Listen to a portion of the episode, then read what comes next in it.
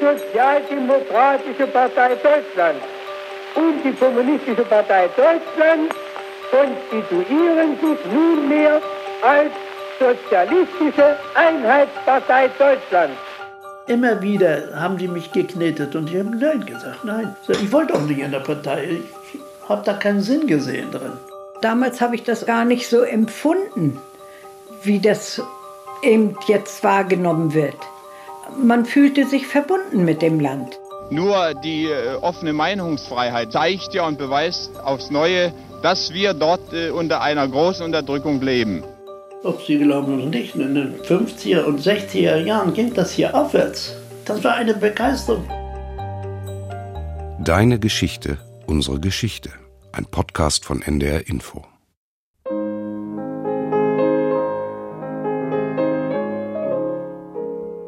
Deine Geschichte erzählt dein Leben. Unsere Geschichte erzählt von unser aller Leben. Ich habe mit Zeitzeugen gesprochen. Ich habe in den Tonarchiven recherchiert. Deine Geschichte. Unsere Geschichte.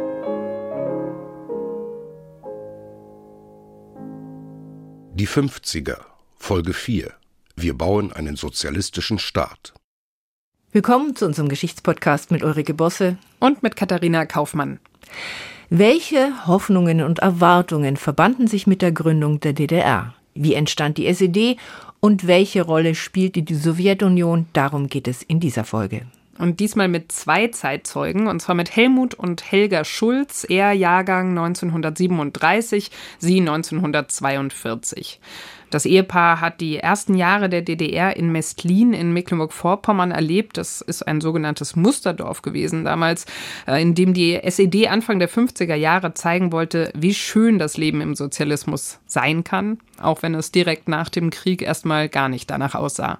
Gegründet wurde die DDR ein knappes halbes Jahr nach der Bundesrepublik. Am 7. Oktober 1949 trat der Deutsche Volksrat zu seiner neunten Sitzung zusammen. Zu einer Sitzung, deren Verlauf nicht nur von allen Deutschen, sondern von der gesamten Weltöffentlichkeit mit Spannung beobachtet wurde. Ja, gemacht wurde hier eigentlich gar nichts. Das stagnierte alles.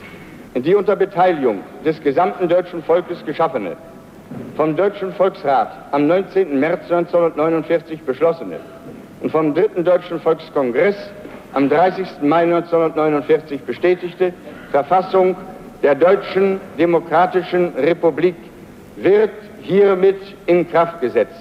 Straßen müssen Sie sich mal ein bisschen wegdenken. Das war alles Matsch. Nur mit Gummistiefeln, wenn es geregnet hat. Anders ging es gar nicht. Im Sommer sind wir nur barfuß zur Schule gegangen. Von wegen Schuhe gab es erstmal gar nicht. Später so eine Holzlatsche drin und ein bisschen Leder rum. Ich darf feststellen, dass dieses Gesetz, das uns nunmehr die Grundlage unserer neuen staatlichen Arbeit in Deutschland geben soll, einstimmig die Zustimmung der vorläufigen Volkskammer gefunden hat.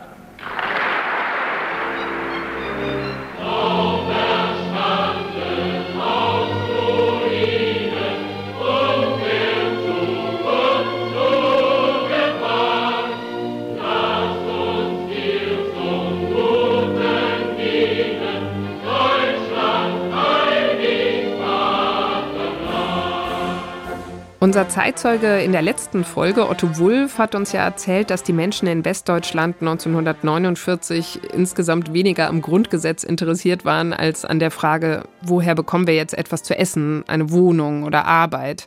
Und ganz ähnlich haben Helmut und Helga Schulz in meinem Interview mit Ihnen in Mestlin bei meiner Frage nach ihrer Kindheit und Jugend eben nicht die Staatsgründung der DDR genannt, sondern die Tatsache, dass sie keine ordentlichen Schuhe hatten. Sprich, dass sie genau wie die Menschen im Westen von Deutschland einfach, ja, erstmal ganz schön karg in der Nachkriegszeit gelebt haben. Was sie allerdings sehr wohl in Erinnerung gehabt haben, das war die Atmosphäre in der frisch gegründeten DDR. Die haben sie als so eine richtige ja, Aufbruchsstimmung beschrieben. Ob Sie glauben oder nicht, in den 50er und 60er Jahren ging das hier aufwärts. Das war eine Begeisterung. Eine Begeisterung, die von der politischen Führung allerdings auch gehörig inszeniert wurde. Etwa als das jüngste Mitglied der Volkskammer, die SED-Abgeordnete Margot Feist, die spätere Margot Honecker, Wilhelm Pieck zu seiner Wahl zum Präsidenten der DDR gratulierte, mit einem Strauß weißer und gelber Chrysanthemen, wie der Moderator der Rundfunkübertragung hervorhob. geehrter Herr Präsident, in dieser denkwürdigen Minute schlagen Millionen junger Herzen heiser und höher vor Begeisterung darüber, dass es endlich Wirklichkeit wurde, dass wir eine deutsche demokratische Republik bilden konnten und unseren Präsidenten wählen konnten.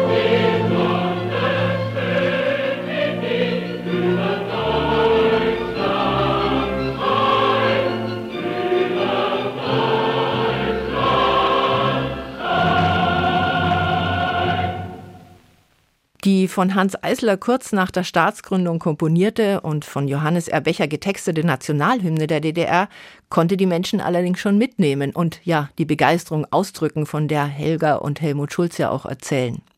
Tatsächlich hofften eine ganze Menge Menschen in der DDR unter dem Vorzeichen des Sozialismus ein besseres Deutschland aufbauen zu können als in der Bundesrepublik ohne die Last der nationalsozialistischen Vergangenheit, fortschrittlich, mit mehr sozialer Gerechtigkeit. Die Sowjetunion, die als Besatzungsmacht das Sagen hatte, hatte es nach der russischen Revolution 1917 immerhin geschafft, in weniger als 30 Jahren einen rückständigen Feudalstaat so zu entwickeln, dass er im Zweiten Weltkrieg die Industrienation Deutschland schlagen konnte. Und auch wenn die Menschen zu Ende des Zweiten Weltkriegs zum Teil traumatische Erfahrungen mit den vorrückenden russischen Soldaten gemacht hatten, sowie umgekehrt ja vorher die Menschen in Russland auch mit Teilen der deutschen Wehrmacht. Als Besatzungsmacht wurde die Sowjetunion dann von der Bevölkerung interessanterweise nicht zwingend als furchteinflößend wahrgenommen. So hat es mir zumindest Helga Schulz beschrieben. Sie hat sich im Gespräch mit mir sogar richtig gerne an ihren Kontakt mit den sowjetischen Soldaten und mit den Familien von ihnen erinnert. Ich bin in Parchim groß geworden und da gab es ja äh, wo heute das Landratsamt drin ist, das waren alles äh, Kasernen von der Sowjetarmee. Und da kriegte man das mit, ne? dass wir besetzt waren und auch, ne? naja, Sowjetunion war sowieso unser bester Freund. Und ich sage ganz ehrlich, ich habe mit sowjetischen Kindern gespielt. Da durfte ich hinkommen und die haben oben in der Kommandantur gewohnt. Dadurch habe ich auch ein bisschen mehr Russisch gelernt. Wir hatten ein gutes Verhältnis, ne? Und so wie die liberalen Demokratien des Westens dafür sorgten, dass in der Bundesrepublik eine parlamentarische Demokratie entstand, wurde der deutsche Staat in der sowjetischen Besatzungszone nach dem Vorbild der Sowjetunion aufgebaut. Die Partei, die Partei, die hat immer Recht und Genossen, es bleiben dabei. Denn wer kämpft für das Recht, der hat immer Recht gegen Lüge und Ausbeuterei.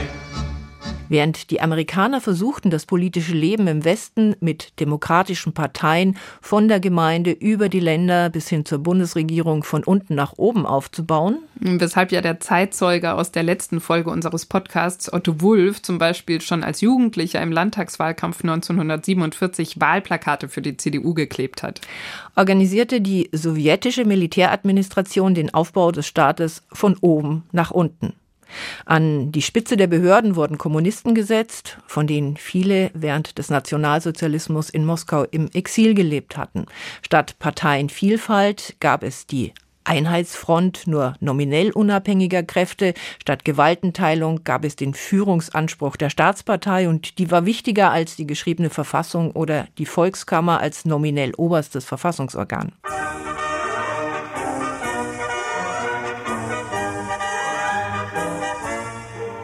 Gegründet wurde die Staatspartei der DDR, die SED, am 21. April 1946 im Berliner Admiralspalast durch die Vereinigung von KPD und SPD in der sowjetischen Besatzungszone. Walter Ulbricht, der als ein treuer Gefolgsmann des sowjetischen Diktators Stalin den Aufbau der politischen Strukturen in der sowjetischen Besatzungszone geprägt hatte, trat formell erst einmal in die zweite Reihe, wurde dann aber als Generalsekretär der SED 20 Jahre lang die bestimmende Figur in der Politik der DDR. Die Sozialdemokratische Partei Deutschlands und die Kommunistische Partei Deutschlands konstituieren sich nunmehr als Sozialistische Einheitspartei Deutschlands. Wer für den Beschluss auf die Vereinigung der beiden Parteien zur Sozialistischen Einheitspartei Deutschland ist, bitte ich um das Tatzenzeichen. Ich danke. Ich bitte um die Gegenprobe. Das ist nicht der Fall. Ich stelle Einstimmigkeit fest. Einstimmigkeit für die Vereinigung, weil ihre Gegner nicht anwesend waren. Die Sozialdemokraten im Westen hatten sich mit großer Mehrheit dagegen ausgesprochen, im Osten aber zog die sowjetische Militäradministration die Fäden, deshalb sprechen Historiker auch von der Zwangsvereinigung, auch wenn das beim Vereinigungsparteitag mit dem historischen Handschlag zwischen dem KPD-Vorsitzenden Wilhelm Pieck und dem Ostberliner SPD-Vorsitzenden Otto Grote wohl ganz anders klang. 30 Jahre Bruderkampf finden in diesem Augenblick ihr Ende. An deinem 70. Geburtstage, Wilhelm Pieck, reichten wir uns die Hand für Hunderttausende von Sozialdemokraten und Kommunisten. Ich wünschte den Tag herbei, an dem sich unsere Hände nicht mehr trennen brauchten. Dieser Tag ist heute da. Wer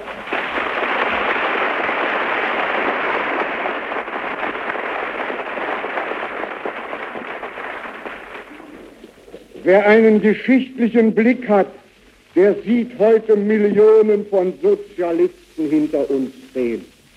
Ein alter Traum ist Wirklichkeit geworden, die Einheit der deutschen Arbeiterklasse. Ja, lieber Otto Grotewohl, wir tragen beide, die wir zu Vorsitzenden der Sozialistischen Einheitspartei ausersehen sind, die besondere Verantwortung dafür, dass das Vertrauen der werktätigen Massen, das sie in die Sozialistische Einheitspartei setzen, gerechtfertigt wird. Es ist eine große Aufgabe, ein neues antifaschistisches, demokratisches Deutschland zu schaffen, unser Volk aus einer Not herauszuhelfen und Frieden und Demokratie in diesem Deutschland zu sichern. Wir werden es schaffen. Wir werden unsere sozialistische Einheitspartei zu der Millionenpartei des deutschen werktätigen Volkes machen, um damit zu schlagen alle inneren Feinde und das große Werk zu vollenden, das wir uns gestellt haben, den Sozialismus. Ganz schön viel Pathos. Ja, und in der Erinnerung von Helmut Schulz war es übrigens auch durchaus nicht so, dass eine Mitgliedschaft in der Sozialistischen Einheitspartei damals der Traum der gesamten Arbeiterklasse in der DDR gewesen wäre, so wie es von den Funktionierenden dargestellt wurde. Wenn Sie wüssten, wie oft ich wegen Partei Immer wieder haben die mich geknetet und ich habe Nein gesagt, nein. Ich wurde jeden Tag konfirmiert, belatschert, Menschenskinder und immer wieder das Gleiche, immer wieder. Ich sagte, ich, ich bin ein Arbeitersohn, mein Vater war Arbeiter und ich bin auch Arbeiter gewesen. Mein Vater hat gesagt, geh nie in eine Partei. Und das war mir ein Leitbild. Ich, ich wollte auch nicht in der Partei. Ich habe da keinen Sinn gesehen drin. Naja, da konnten sie aber nicht gegen tun. Es gab andere, die den Mund aufgerissen haben wegen einigen Delikten, die waren ruckzuck verschwunden. Ab in den Knast. Mein Arbeitskollege, der sagte, ich musste barfuß im Winter einen Graben schaufeln. Wer tatsächlich oder auch nur vermeintlich nicht ganz linientreu war, der wurde ebenso verfolgt wie die politischen Gegner. Ein Beispiel dafür ist der Hamburger KPD-Vorsitzende Wilhelm Prinz. Der wurde 1951 zu einer Tagung des KPD-Vorstands in die DDR beordert. Er wurde seines Amtes enthoben, für mehr als drei Jahre ins Gefängnis gesteckt und gefoltert. Und nach seiner Freilassung sollte er als linientreues SED-Mitglied in der DDR leben, was er aber dann nicht tat. Es gelang ihm die Flucht in den Westen, wo er in einem Radiointerview von seinen Erfahrungen erzählte. Ich habe von der Gestapo Schläge bekommen. Ich war im KZ Sachsenhausen. Aber ich habe schon zu diesem einen Sozialdemokraten gesagt, doch den, äh, den ich zuerst getroffen hatte, in, also in der Haft.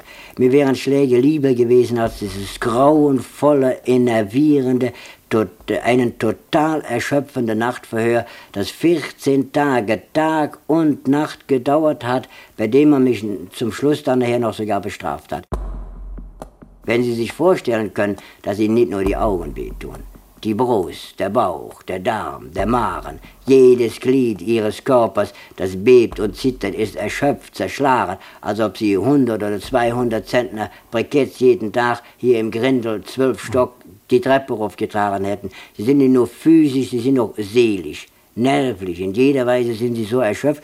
Und in, im Telegrammstil kann ich Ihnen nur sagen, es war von A bis Z derselbe. Welche Pravda. Sagen Sie die Wahrheit, Prinz, mhm. ja? Sie müssten die Wahrheit sagen. Sie sind ein Verbrecher, ein Agent, ein Verschwörer, ja? Sie sind ein Strolch, ein Lump, ein Zuhälter. Alles hat man mir in den Kopf geworfen. Und ich habe die dreieinviertel Jahre gesagt, ich bin ein ehrlicher Kerl, ich habe die Wahrheit gesagt und ich bin unschuldig und dabei ist es bis zum letzten Tag geblieben dass man die SED besser nicht offen kritisiert, das war auch Helmut und Helga Schulz bewusst.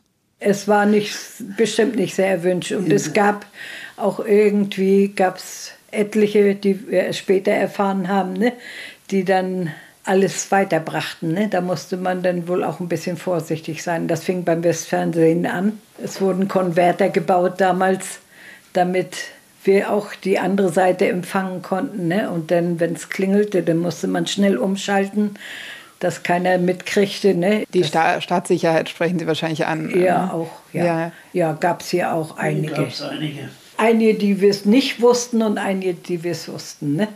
Also wollen wir so sagen. Es gab sehr viele. Gerade in Meslin, Meslin war sozialistisches Musterdorf. Da waren natürlich viele.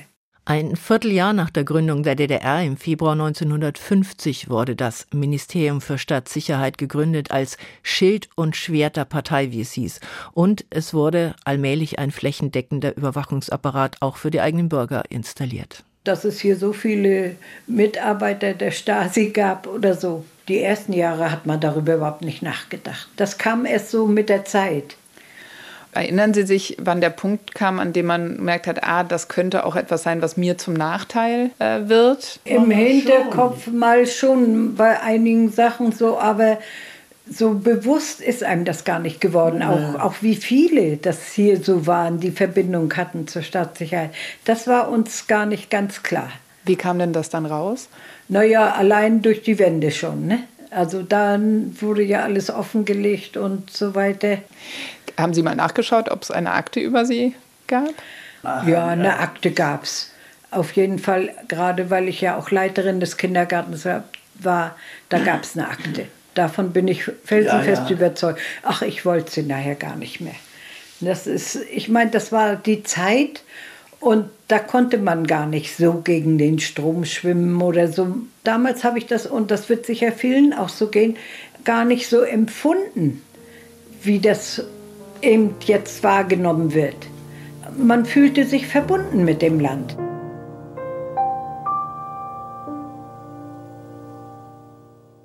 Die SED-Funktionäre waren am Anfang zumindest ganz sicher der Überzeugung, dass allein im Sozialismus die Interessen der Mehrheit der Menschen vertreten werden könnten und dass sie mit dem, was sie entschieden, die Interessen der Mehrheit vertraten und dass sie insofern auch demokratisch handelten, auch wenn das mit unserem Demokratiebegriff nicht viel zu tun hat. Wie sie sich das mit dem Aufbau des Sozialismus äh, vorstellte, hat die SED dann zum Beispiel in Mestlin gezeigt. Ich habe ja eben schon erzählt, dass es sich bei Mestlin um ein Musterdorf gehandelt hat. Das war also ein eigentlich ziemlich kleines Dörfchen, in das die SED dann irre Summen gesteckt hat, um daraus so eine Vorzeigesiedlung im Sinne des Sozialismus zu bauen. Das war für die Einwohner dort natürlich eine ungewöhnliche Entwicklung, die sie da in ihrem Dorf miterlebt haben, weil es ja zuerst, wie es ja vorhin Helmut Schulz beschrieben hat, in dem Dorf eigentlich noch nicht nichts groß gegeben hat, nur ein paar Häuser und matschige Straßen. Bis der Anfang der 50er hier gebaut wurde, die Kulturhaus, Ambulanz, Kindergarten, Schule, dann kam ein bisschen Leben rein und dann alles wollte nach Mestlin. Also ich, ich stelle mir es irgendwie irre vor, dass man hier quasi gelebt hat. Es ist, man hatte nicht viel, ähm, wie Sie beschreiben, der, der Ort, es gab noch nicht mal Straßen, befestigte. Und dann plötzlich kommt hier die, die DDR-Führung, kann man so sagen, ja. hereinspaziert und sagt so, jetzt bauen wir hier raus ein Musterdorf. Da wurden ja noch schon ein paar Nebenstraßen wurden ja schon gepflastert. Es wurden neue Blöcke gebaut, damit die Leute alle, die kommen, auch da reinpassen. Ja, und nicht nur eine ganz neue Infrastruktur wurde da aus dem Boden gestampft. Der SED ist es auch wichtig gewesen, attraktive Freizeitangebote für die Bewohner zu schaffen. Zum Beispiel haben sie dort ein riesiges Kulturhaus gebaut. Das steht da auch immer noch mitten in dem Dorf. Ein Wahnsinnsgebäude mit einem sehr großen Vorplatz. Übrigens ein irgendwie kurioses Bild fand ich zumindest bei meinem Besuch dort, weil der Rest vom Dorf mittlerweile wirklich seine besten Zeiten schon hinter sich hat, sich heute eher ein bisschen trist, ein bisschen eingeschlafen präsentiert. Aber damals, Anfang der 50er, da war Mestlin ganz anders, nämlich voller Leben. Hier war ein Fest, dann war hier, ich kann mich entsinnen, äh, auf dem Betriebsgelände der LPG war ein Flugschau mit äh, Modellflugzeugen und alles. Und dann war hier Motocross-Rennen. Da war ein Leben, wir sind hier nicht mehr. Und es gab Arbeitsplätze für alle, und zwar unabhängig von Bedarf und von Produktivität, zum Beispiel in der LPG, der Landwirtschaftlichen Produktionsgenossenschaft. Das war so richtiger Auffangbetrieb für alle, die keine Arbeit hatten. Da konnte jeder anfangen, der Lust hat. Da waren ja, ich sag mal, 200, 250 Leute beschäftigt ungefähr. Helmut und Helga Schulz haben allerdings auch eingeräumt, dass das, was sie in Mestlin erlebt haben, nicht repräsentativ war für die ganze DDR. Mestlin war ja das Musterdorf. Ne? Ich meine, wenn man ständig hier lebt, empfindet man das nicht so. Aber im Vergleich zu anderen Dörfern hatten wir einen Vorteil. Ne? Wir wurden sehr oft von Delegationen besucht, die kamen von Schwerin, die kamen von Parchim. Ich meine, dann wurde natürlich immer noch besonders aufgeräumt und alles.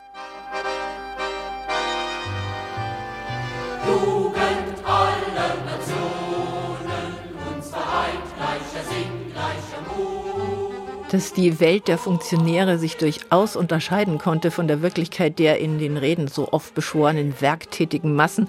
Das stellten zum Beispiel auch sächsische Jugendliche im Sommer 1951 fest, als sie zu den Weltjugendspielen nach Ostberlin reisten und von dort aus dann Ausflüge nach Westberlin machten. Das war damals noch möglich.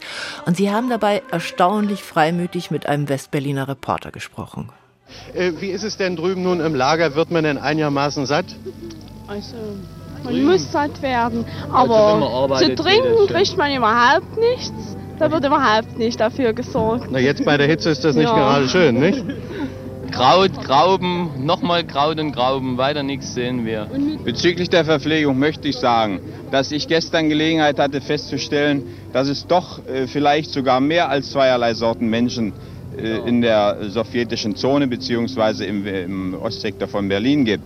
Die Verpflegungssätze sind ganz verschieden. Die Delegiertenverpflegung, die bekommen große Tüten. Da sind unter anderen Sachen sogar Weintrauben dabei gewesen. Acht Süßigkeiten und Zigaretten ist sogar mir gesagt worden, dass Jugendliche dabei sind im Alter von 12, 13, 14 Jahren, die pro Tag 12 Zigaretten bekommen haben. Die HO, die draußen die übrigen äh, Sachen uns anbietet, war nicht in der Lage, billige Getränke uns feil zu halten. Sie brachten Mostflaschen an, da kam die Flasche von 1 Mark 84 bis 2 Mark 4 Pfennig.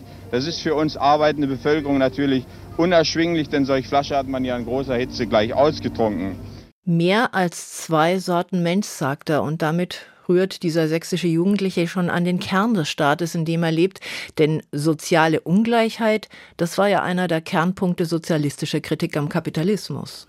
Aber insgesamt war die soziale Ungleichheit in der DDR natürlich tatsächlich nicht so groß wie im Westen. Das war aus Sicht von Helga Schulz auch einer der entscheidenden Vorzüge der DDR in den 50ern. Da gab es auch nicht diese Lohnunterschiede. Ich weiß zum Beispiel, dass zum Beispiel alle Kindergärtnerinnen in der DDR das gleiche Gehalt gekriegt haben. Ich habe am Anfang äh, brutto 405 Mark gehabt. Aber ich meine, die Mieten und so waren natürlich auch sehr niedrig. Wir haben damals für die zweieinhalb Zimmerwohnung im Neubaublock habe ich 37 Mark bezahlt ne, im Monat. Und so Flurbeleuchtung und alles, das ging alles auf Staatskosten. Im Neubaublock hatten wir auch ein Bad und ein Kinderzimmer, ne, was wir vorher ja alles nicht hatten. Ne. Es hatte jeder die Möglichkeit zu arbeiten. Das stimmte auf jeden Fall. Und wer da nicht gearbeitet hat, entweder war er eben krank oder wirklich nicht wollte, ja, dann hatte er selber Schuld. Ne? Aber ich kann mich nicht erinnern, auch dass es äh, Wohnungslose gab. Es war nicht immer ideal, also das auf keinen Fall. Und wir waren hier in Messlin schon gut dran mit Wohnungen. Aber, aber Wohnungslose, die auf der Straße lebten, sowas gab es nicht. Es blieb keiner auf der Strecke in der Hinsicht. In der Hinsicht fand ich das System nicht schlecht. Und noch ein Pluspunkt aus ihrer Sicht war es, dass sie nach der Geburt ihrer Kinder ganz schnell wieder arbeiten gehen konnte, dass es also eine ausgesprochen gute Betreuung für Kinder gab und die Mütter nicht so lange aus dem Job raus mussten. Meine Tochter war sechs Wochen, dann kam sie in die Krippe. Völlig normal bei uns. Also da hat auch keiner was dabei Schlechtes empfunden oder so.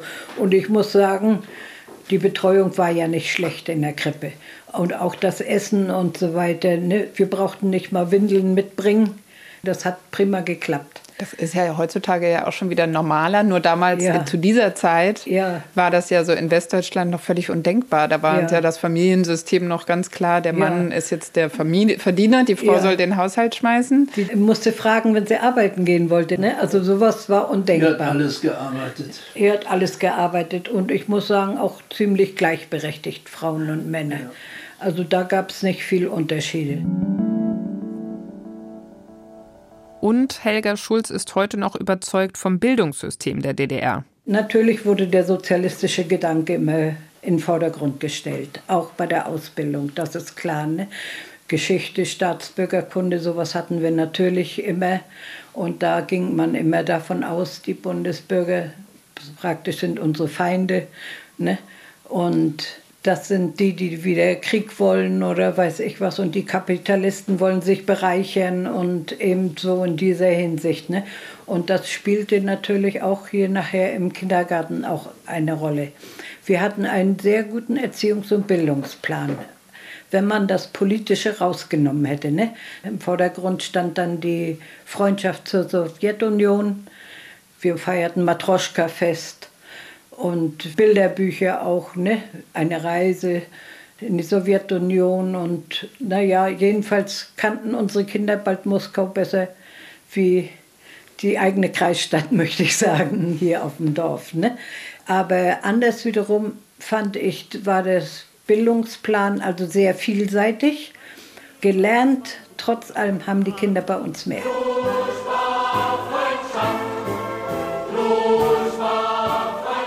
Erziehung wurde in der DDR in der Tat sehr ernst genommen. Dass der Sozialismus kommt, das war aus Sicht seiner politischen Träger eine historische Notwendigkeit. Damit es dahin kommt, musste, so die Lehre, die Herrschaft der Arbeiterklasse stabilisiert werden durch die Partei der Arbeiterklasse, also die SED. Dafür musste das Privateigentum aufgehoben werden, vor allem in der Industrie und Landwirtschaft. Darum wird es in unserer nächsten Folge gehen. Und dazu musste das Bewusstsein der Menschen verändert werden und dem dienten eben Bildung und Erziehung. Bei den Jugendlichen aus Sachsen, die sich 1951 in Westberlin umsahen und die wir schon gehört haben, hat das allerdings noch nicht so ganz verfangen. Vor allen Dingen möchte ich als Bewohner der Ostzone, da ich heute schon mal hier in Berlin bin, Folgendes betonen. Die wahre Stimmung der Ostzonenbevölkerung sieht in Wirklichkeit ganz anders aus, als wie es einmal die Zeitungen und unsere östlichen Sender bringen. Nur die äh, offene Meinungsfreiheit, wie sie ja wahrscheinlich von allen immer wieder betont wird, wo wir es dürfen, hier dürfen wir das, äh, zeigt ja und beweist aufs Neue, dass wir dort äh, unter einer großen Unterdrückung leben.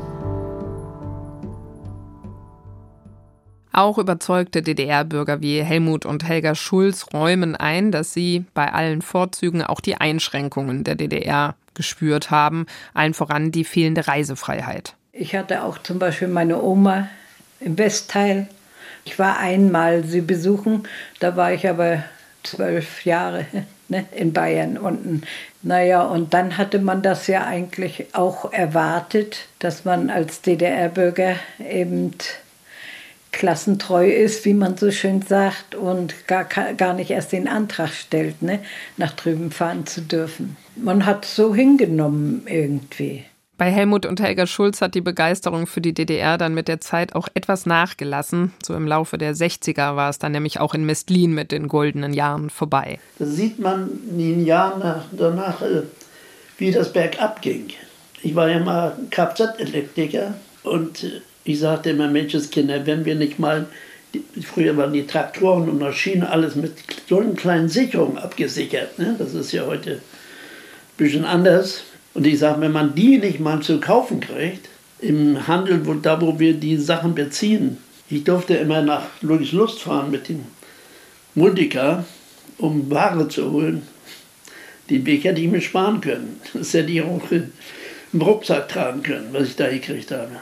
Von Sicherung, die Sicherung haben wir nicht. Denn hinterher kam schon die Gedanke, das hält sich ja wohl nicht mehr allzu lange, wenn man nicht mal eine Sicherung produzieren kann für die Landwirtschaft. Naja, es gab Engpässe in der Versorgung und so weiter. Ne?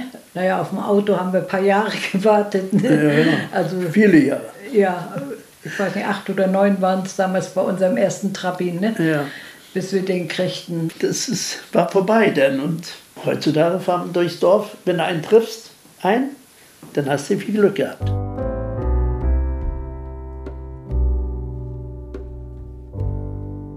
Mein Eindruck war, dass die beiden heute ja schon ein recht differenziertes Bild von der DDR haben. Das hat mich auch richtig beeindruckt. Das war nicht so ein Schwarz-Weiß-Denken im Sinne, alles war ganz toll oder alles war ganz schlimm, sondern sie haben ja an Dinge sehr gute, positive Erinnerungen und sehen anderes im Rückblick eben kritisch. Das fand ich schon sehr reflektiert.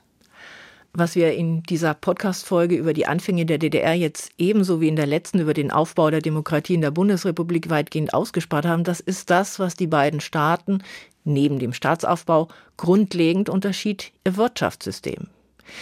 Das war am Ende aber wesentlich für die Frage, wie zufrieden oder unzufrieden die Menschen mit ihrem Staat waren. In der DDR hieß es Planwirtschaft statt freiem Markt und Abschaffung des Privateigentums an Produktionsmitteln.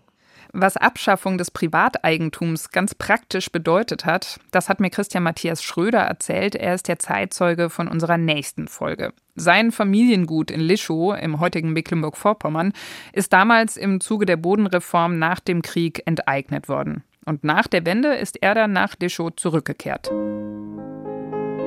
Aus Bauernhöfen werden LPGs, aus Unternehmen werden volkseigene Betriebe. Der Plan soll es richten, aber überzogene Arbeitsnormen führen zum Aufstand vom 17. Juni 1953. Darum geht es in der nächsten Folge von Deine Geschichte, unsere Geschichte. Wir sagen Danke an Alex und Jonas, die den Podcast diesmal mit uns produziert haben. Und diese und alle anderen Folgen von Deine Geschichte, unsere Geschichte finden Sie und findet ihr in der ARD Audiothek. Fotos, Filme und Texte zu unserem Podcast gibt es unter ndr.de-geschichte. Und über Feedback und auch Anregungen freuen wir uns unter der E-Mail-Adresse Deine Geschichte in einem Wort, deinegeschichte.ndr.de. Bis zum nächsten Mal. Tschüss.